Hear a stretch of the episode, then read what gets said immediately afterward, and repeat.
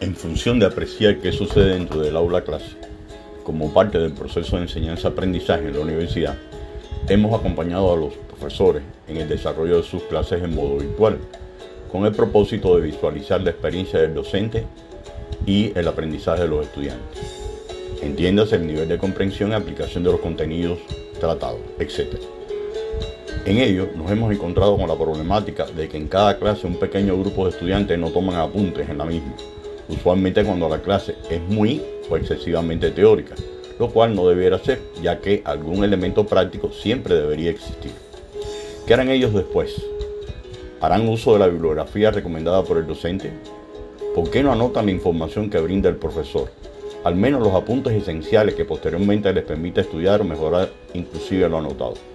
Apreciábamos en esos casos puntuales, a través de la cámara, que cuando el profesor le exigía, algunos de los rostros de los estudiantes se congelaban, se ponían nerviosos pero las justificaciones que trataban de dar realmente no eran muy confiables.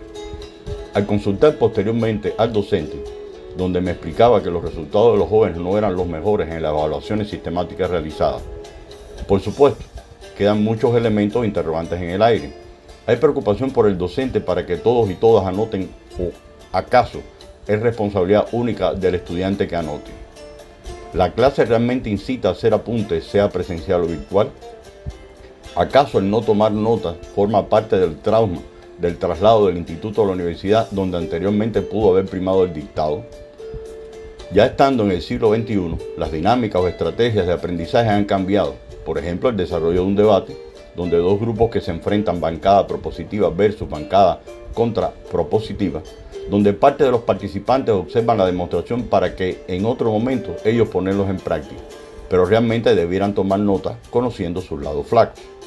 En el caso de un video que se presenta sobre la problemática y cuidado del medio ambiente, ¿el estudiante solo debe ver? No. Sería pertinente que se les entregase previamente una guía elaborada por el docente, de modo tal que la misma logre orientarlo a que el estudiante haga sus propios apuntes. Tomar apuntes no implica copiar textualmente todo lo que escuchamos del facilitador o mediador, el docente, sino ideas principales, esquemas, mapas conceptuales que posteriormente al llegar a casa serán necesarios ordenarlos y ser ampliados haciendo consulta al libro de texto o por qué no a las redes eh, en internet.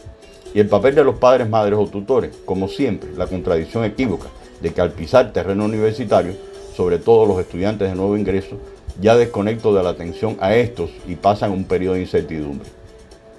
Hay datos derivados de estudios de que el estudiante que escucha solo retiene el 5% de la información, y que en el transcurso de una sola hora, según la curva del olvido de Gauss, cuando los datos que se anuncian son solo datos hechos sin sentidos o aprendizajes mecánicos, se olvida el 50% de aquel 5%.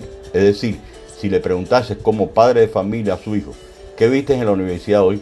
Posiblemente la respuesta del estudiante sea, ah, eh, eh, eh, ¿qué? Muchas gracias.